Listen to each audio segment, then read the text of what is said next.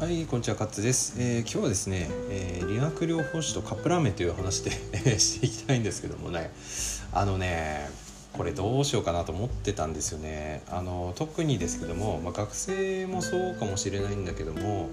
えー新人理学療法士からまあ45年目ぐらいまでですか。でね、よく目にするカップラーメン食べまくり、食べまくりというかね。えーお昼ご飯はカップラーメンで済ますっていうケースですねあるいはまあ食パンだけとかですね。あのーまあ以前から理学療法士と給料ってあんまり良くないとかっていう話もあるじゃないですか。で、えー、と最近はですね若い世代が奨学金借りてるので返済しないといけないんですよね。そしたらどこで節約するかって言ったらやっぱり食費だと思うんですよね。でだからその中で、まあ、安い安いって言って、えーカップラーメンを買ってきてまあ週に5日間ですよ、うん、カップラーメン食べるケースってもう珍しくないと思うんですよね。僕もまあそういうことをやってたことあるのでまあわかるんですけどこれね危険。うん危険ですよ。はい。まあどういうふうな危険があるかっていうとえー、と20代の時ってねその食生活のあのところって体にそんなに影響出ないんですよ。だけどね30代40代になった時に分かると思う。後でパンチがこうねジャブのように効いてきて、えー内臓を悪くした、まあ、生活習慣病になりますみたいなことが結構あるんですよね。でこれを教えてくれているの誰かっていうと実は患者さんなんですね。えー患者さんで、まあ、透析の患者さんですね。人工透析の患者さんとかはよく言うんですけど無理してあんなにお酒を飲まなければよかったとかね。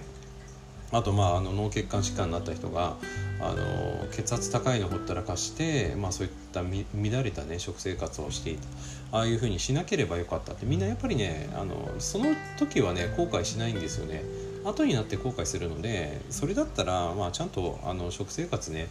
うんまあ、コストがかかんないこう、ね、上手な栄養の取り方って多分あると思うんでうんと思うんですよね。だからそういうふうに取り組んだ方がいいかなと思うんですね。カップラーメンもねあれなんだけどあのたびたび目にするのがですねエナジードリンクですね。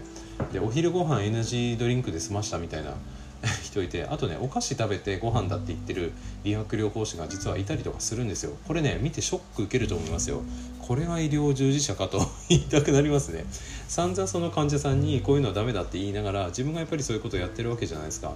だからそれはですねあんまりこう説得力ないかなというふうに思うんでまあお金もね大切だと思うんですよ。あの固定費を下げるというか食費がかからないようにする努力はもちろん大切だと思うんですけども医療従事者っていうかセラピスト自体がですね体を壊してしまうと元も子もないので、まあ、こういうの本末転倒って言いますよね。だから皆さんが健康であるからこそ患者さんに健康を促すことができるんだということもですねこれから若い世代においてはぱり理解してほしいことかなというふうに思いますね。はい、なかなかね、うん、いやでもねみんな大変なんだろうなと思うんですよ。あの車を持たない若い世代の人も多いし、持たないというか持てないよね。うん、貯金しようと思ったらどっかは削らないといけないから、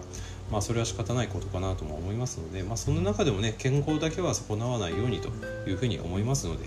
えーどうかご理解してほしいなと思います元気があればなんとかなる。じゃあなんで 元気があれば何でもできるでしたっけ？はい、えーアントニオ猪木ということで、えー元気ですか、えー今日はここまでにしたいと思います。どうもありがとうございました。